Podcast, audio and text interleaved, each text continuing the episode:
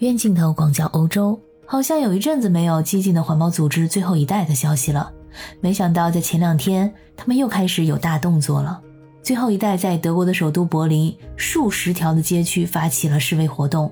这导致了柏林的交通大面积的瘫痪，甚至有多辆的救护车受到阻碍，可以说是激起了强烈的民愤。这可不是第一次，最后一代的堵路示威活动妨碍救护车的通行。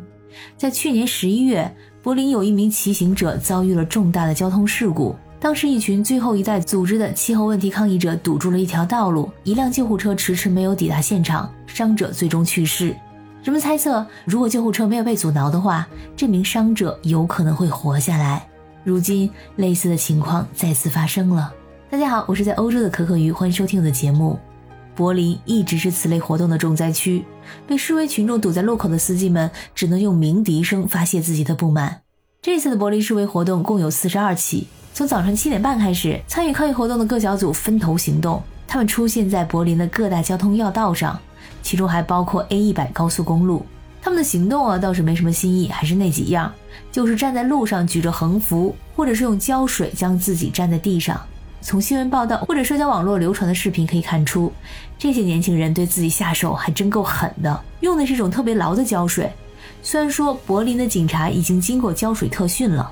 但是面对这种强力胶，还是束手无策。一般来说，警察通常用蘸着橄榄油的刷子，有时候呢还要用手术刀刮开胶。但是这些方法对这种胶水都没有效果，这是一个非常危险的行为，因为警察不得不动用重型设备，最后呢不得不撬起了一块沥青路面，才把人带走了。带走的时候，他的手上仍然沾着一块路面。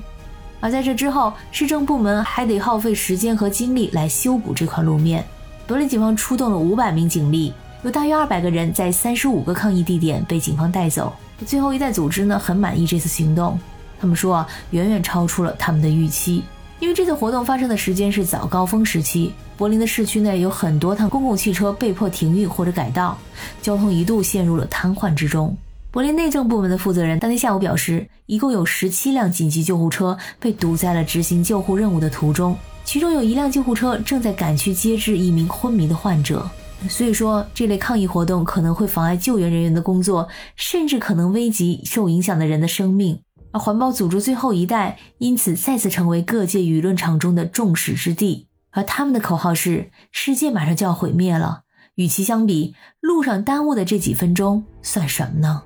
在过去的几个礼拜里啊，其实最后一代也是出手频繁。比如说，柏林选帝侯大街上的几家商店的窗户被他们喷上油漆，还有抗议者呢，把自己粘在了方程式赛车的赛道上。那他们到底是怎么想的呢？德国媒体曾经采访过最后一代的几位核心人物，他们说啊，他们正在拯救世界免受气候变化带来的严重后果，饥荒、干旱和战争，留给人们的时间已经不多了。有一位十九岁的海德堡大学的女大学生，在考试季的时候呢，不去参加考试，全身心的投入到这些活动中。她认为现在需要进行重大的变革，以便让人们能够生活在一个有足够的食物、所有人都安全和互相尊重的世界当中。但是人们现在正在全速驶向战争、干旱和饥荒。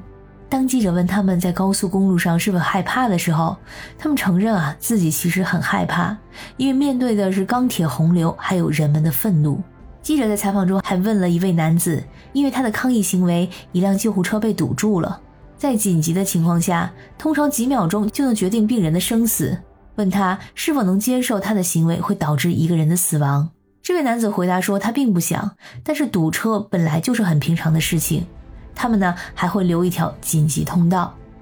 在我所生活的城市维也纳，和最后一代有关的新闻呢，是跟著名的画家克里姆特的一幅画有关。这幅画的名字叫做《死亡和生命》，是克里姆特的代表作之一，也是维也纳分离派的代表作之一。死亡与生命的主题是人类生命的循环。在去年的十一月份，最后一代的成员呢，在维也纳的博物馆里用黑色的颜料泼洒到这幅画上，但是幸好这幅画本身没有受到损害。当时呢，经过初步的评估，博物馆表示啊，虽然说这个油画和原画框没有损害，但是对玻璃、安全防护框还有墙壁和地板的损害是明显和严重的。博物馆这边说啊，这个清洁费用已经达到了两千欧元。那最近呢，最后一代发出声明，他们愿意啊为这个清洁费买单。所以维也纳的检察官已经决定不起诉这两名涉案者，并将这个案件判决为缓刑。